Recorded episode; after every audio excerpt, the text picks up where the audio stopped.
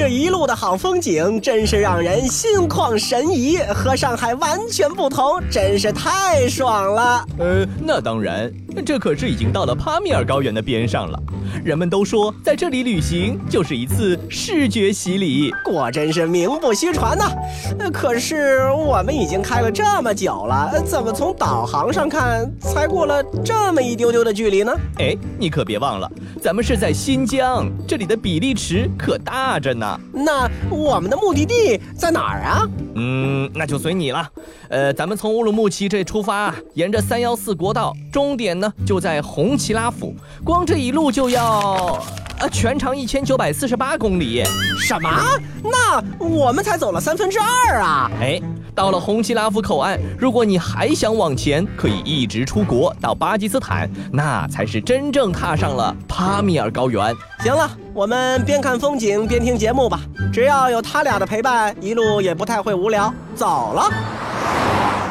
环球地理，大家好，我是胖胖。各位好，我是 Tommy。从南疆重镇喀什出发，一路向西，眼前看到的就是昆仑山脉巨大的冲积扇。在新疆旅行啊，由于沙漠和戈壁的存在，沙尘呢是在所难免的。但是，一到帕米尔，情况呢就变得不一样了。塔里木盆地气流带来的浮尘，在这里因为地势受阻，再加上盖兹河谷口的峡管风效应，沙尘沉降堆积成山。而帕米尔高原则保持了纯净天空。从这里开始，你就可以卸下风尘，真正的感觉到高原的纯净了，连呼吸的空气啊都带着凛冽。行走小百科，帕米尔古代的时候叫做八洲山，八洲山呢是古代传说中的山名，最早呢是见于《山海经》的记载。汉代的时候起，帕米尔高原就被称之为葱岭。西河旧事里说，其山高大，上生葱。古代的丝绸之路上，帕米尔作为一站，为来往的商客提供休息。玄奘法师更是两次穿过这片巨大的山脉。《大唐西域记》中记载了它的荒凉，马可波罗也见证了它的浩瀚。清朝在全盛时代曾经将帕米尔高原全境纳入了中国的版图。在喀什和红旗拉甫之间呢，有一个高原湖泊，叫做喀拉库勒湖，在柯尔克孜语中的意思呢是黑海。这个海拔三千六百米、三十米深的湖呢，是一座高山冰式的冰碛湖。即使在白天啊，水都是冰寒刺骨的。在湖的对面是冰山之父穆士塔格峰。到了晚上，穆士塔格峰在夜色茫茫中沐浴，星光漫天，是非常好看。嗯。穆士塔格峰、贡格尔峰以及贡格尔久别峰这三山耸立在帕米尔高原上，属于帕米尔高原的标志性景观，也是塔吉克族的一个爱情的象征。那穆士塔格峰看上去呢，其实并不像其他雪山那么的险峻。凌晨山顶的积雪呢，首先会迎接日出，呈现出粉色。沿着公路继续向南走，就可以到达穆士塔格冰川国家公园。白天啊，阳光照射在巨大的冰盖上，浮云顿生；若隐若现的岩石巨大裂缝上，数条冰蛇沿着峡谷式逶迤而下，仿佛从任何一个地方你都可以碰触到冰川。在世界温度变暖的这样的一个趋势中啊，这些冰川呢也在不断的崩塌和消融。冰川在默默的以每年七米的速度向下滑行，并且不断的融化。很多人呢把观赏冰川作为这个时代最后的一份自然遗产，其实呢也是不无道理的。世界真奇妙。中国境内的帕米尔地区人口大约是九点八万，大部分是柯尔克孜族和塔吉克族。塔吉克族是中国唯一的欧罗巴人，他们的祖先来自于罗马帝国，他们也是中国唯一的白种人民族，但是混合了中国和欧洲之间的文化血缘。塔吉克是皇冠的意思，马可波罗曾经说这里是一个叫做皇冠的小王国。如果继续一路西行，就可以到达国境线。红旗拉夫口岸所在地呢，就是塔什库尔干县。塔县的海拔呢是非常非常的高的。如果你对考古有兴趣，这里呢保存了大片古代墓地的遗迹，就会让你回到大唐时代这里遥远帝国光辉所覆盖的范围了。夕阳西下的时候，在塔县最高的石头城上俯瞰塔什库尔干河谷，可以惊奇在如此被荒原包围的高原之上，居然有一个如此美丽的绿洲。国门所在地呢是红旗拉甫，它的海拔达到了将近四千七百米，氧气含量不足平原地区的百分之五十，所以说呢，这里也有死亡谷之称。全年是狂风劲吹，最低温度可达零下四十多度。很难想象啊，古时候丝绸之路就是在这里艰辛地向西延伸。沙漠啊，是恶劣生态环境的一个代表了。那古丝绸之路上呢，也有很多的沙漠地区，嗯，呃，风沙弥漫，日光灼热，水源稀缺啊，非常的不容易。普通人和沙漠的交集最多的呢，也就是一次旅行的体验了。然而几千年来啊，真的是有民族是与其为伴的，而且任凭沧海桑田、社会巨变，他们中的有些人啊，始终坚守着自己民族的传统，走自己的路，为我们展示了另一种不同的精彩。在新疆独库公路穿过的天山腹地呀，你就会找到那些和荒漠戈壁为伴的马背上的民族。独库公路呢，全长五百五十公里，是二幺七国道的一部分。每年的十月份左右到第二年的五六月份，会因为大雪封山禁止通行。独库公路呢，沿线地质岩层疏松、泥石流塌方等地质灾害呢是频繁发生，所以也有一个公路地质灾害博物馆的称号。它的修建完成呢，是缩短了天山以北独山子到天山以南库车将近一半的路程。可以说，正是因为这条公路克服了新疆南北地理的一种阻隔。世界真奇妙。独库公路全程海拔两千米以上的路段有二百八十多公里，沿线连接了四座海拔超过三千米的达坂，天山中的五条较大河流与公路交汇。路上有世界著名的百米防雪长廊和海拔近三千四百米的哈希勒根隧道，想要穿越它并不轻松，一路曲折蜿蜒如蛇，时而是铜墙铁壁般的石崖，时而是九曲跌宕的山道。那除了险峻之外呢，独库公路还是一条令人迷醉的景观大道，处处是美景。许多自驾爱好者呢是慕名前往一睹其风采。一路上你可以看到许多奔腾怒吼的河流，还有蓝宝石般的高山湖泊、雪山、森林、草原、荒漠，不同的景观、不同的色彩，仿佛就是电影镜头不同切换的这样的一种场面。更为奇特的是，这条公路呢以大峡谷开始，又以大峡谷结束。在众多公路中，这样浑然天成的天然设计呢，可以说是绝无仅有的。北边的独山子大峡谷和南面的库车天山神秘大峡谷呢，又十分的不同，有着不一样的瑰丽和雄伟的感觉。在独库公路上前行啊，不时呢就会看到骑马的牧民赶着牛羊放牧。天山是新疆的水塔，山脉河谷间也是孕育了大片丰美的草原，比如说那拉提草原、巴音布鲁克草原等等。在蓝天白云之下，连绵的雪山之前，鲜嫩翠绿的草原之上，有吃草的牛羊，零星散落的毡房，还经常看到马背上牧民那一张张刚毅的脸庞。行走小百科。中国的历史长河中，游牧民族可以说是与农耕民族平分秋色的。只是游牧民族不喜定居，不善文字，所以中华的历史大多是由农耕民族书写。但这仅仅是中华历史的一半，而另一半历史呢，就在这草原上，就在这游牧民族的马背上。随着社会的发展、城市的扩张、民族的融合，让我们越来越难看到骑马的牧民们了。然而，就在这天山之中，我们还是可以看到他们在不断的坚持。如果由北向南穿过独库公路，离沙漠呢就越来越近了，草地、树林也就再也看不见了，土地变得荒芜。但是另一种植物开始出现在人们的视线中，就是胡杨。作为一种古老的树种，胡杨木六千万年以前就在沙漠中生存了。他们被誉为是抗击沙漠的勇士。刚冒出幼芽，就会拼尽一切向沙土中扎根，在最短的时间长到三十米高，顽强的和恶劣的环境进行着抗衡。在这样的环境中，罗布人生活了千百年。嗯。罗布人呢是一直生活在塔克拉玛干沙漠东北部的海子之间的，过着不种五谷、不牧牲畜，唯以小舟捕鱼为食的生活。但是近百年间，环境突变，塔里木河改道，海子干涸，罗布人为坚持传统的生活方式呢，也是几次搬迁。在越来越艰难的生存环境下，有的人就开始融入其他民族，过上了另一种生活。但还有一些人始终坚持自我，保持民族的传统。才让我们今天还有机会一睹这一古老文明的风采。在四周沙漠的裹挟中有片片绿洲，罗布人在村寨里靠着胡杨树为游客演奏罗布人古老的民谣。在悠扬的旋律中，游客们是不禁陷入沉思。如果没有士兵的坚持，就没有新疆南北如今如此便捷的连通；如果没有胡杨的坚持，天山南北将很可能全部被沙漠所侵蚀，将新疆连成一片荒漠。如果没有牧民的坚持，中国的另一半的文明将无处可寻。而如果没有罗布人的坚持，一个古老而神秘的民族便会随着自然的变迁而逐渐消逝。心憔悴，白色油桐风中纷飞，落花似人有情，这个季节。河畔的风放肆拼命地吹，无端拨弄离人的眼泪，那样浓烈的爱再也无法给，伤感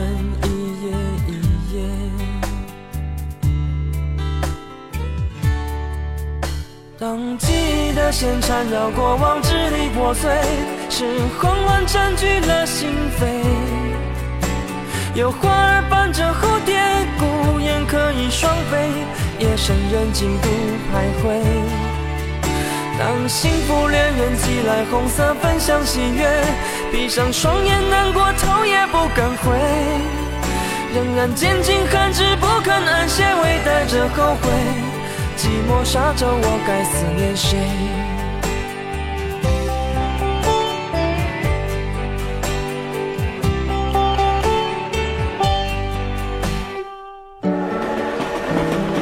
环球地理，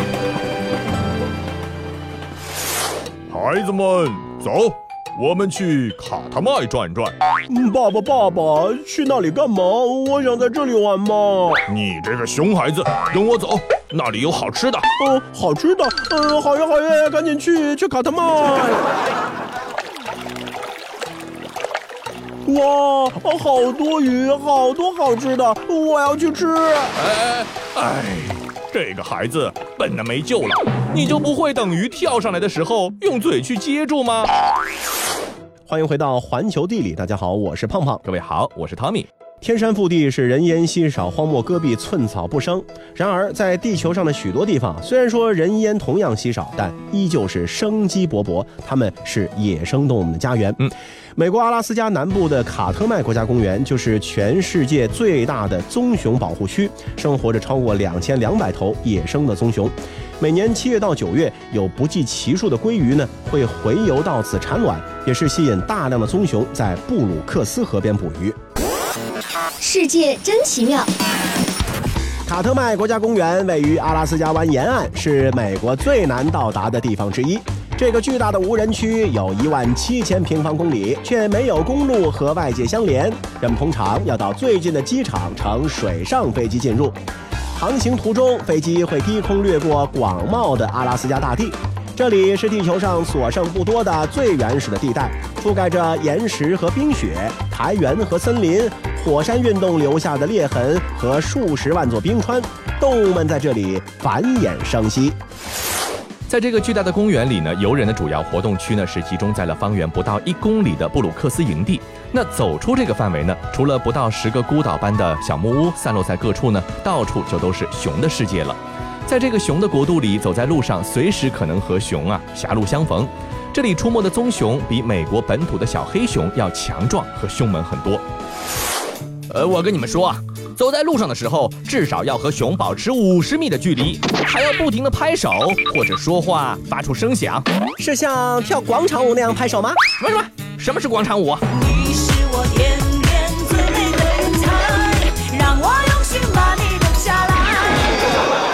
要是熊不怕拍手的声音，该怎么办呢？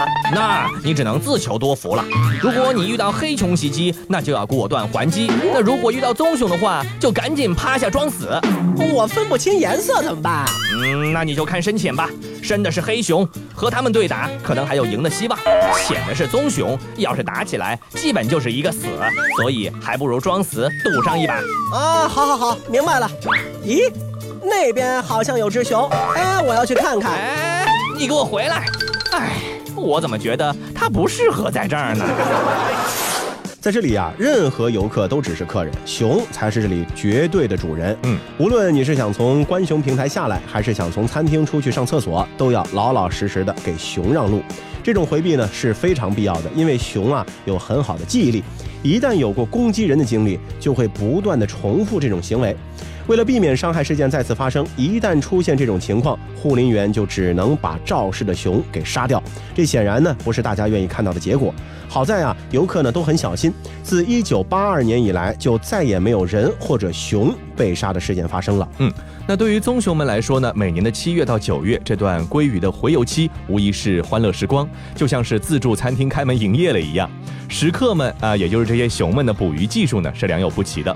有的熊呢，一张嘴一甩头就能够叼住一条鲑鱼；那有一些呢，却总是扑空，半个小时可能都抓不到一条鱼。没有耐心的呢，索性伸出爪子从水里去捞鱼，不时呢，可能也会有所斩获。捉到鱼以后啊，性急的熊呢就会把鱼呢立刻撕开吃掉，但是多数呢还是叼着鱼爬到岸边，躲进树丛里慢慢享用。棕熊们大快朵颐的时候呢，游客们可以站在距离瀑布只有二十米的架空栈道平台上，近距离的进行观看。这个熊吃的可都是极品的食材，都是极品的红鲑鱼。嗯即使在物产丰富的加州啊，旺季最便宜也得卖到十美元一磅。而成年棕熊一天呢，最多能够吃一百磅的鱼，哇可是实实在在的吃的奢侈。嗯，洄游高峰的时候啊，河底不计其数的鲑鱼呢，就好像是大堵车一样。挑剔的棕熊呢，只吃掉鱼皮、鱼脑这些高营养的部分，肉身呢就直接是丢在浅滩上，十足像是被惯坏了的孩子一样。嗯，可吃的东西实在太多了啊。嗯那在遥远的阿拉斯加，人烟稀少可以理解，可是，在人口密集的日本，如果有一个坐落在濑户内海之内的这个荒岛，是不是就有一些让人觉得不可思议了呢？其实啊，日本濑户内海上分布着三千多座特色各异的岛屿，直岛大概是这其中最特别的一个了。从废墟变为艺术乐园、旅游胜地，直岛呢，其实经历了一番神奇的变化。世界真奇妙，直岛是一座人口不足四千的小岛，面积仅八平方公里。上岛的唯一路径只有渡船，颇费周折。可就是这样一座小岛，每年却能够吸引数十万游客前来观光，同时也成为了艺术爱好者们的乐园。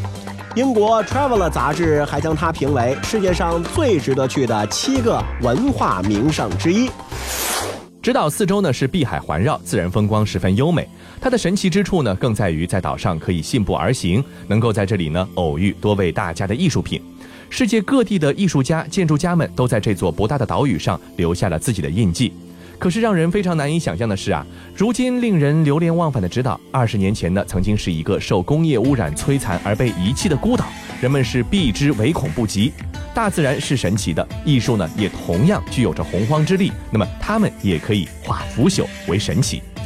数百年来啊，直岛原住民呢一直都是以捕鱼为生。一九一六年，三菱在直岛设立了炼铜厂，吸引了不少的外来人口。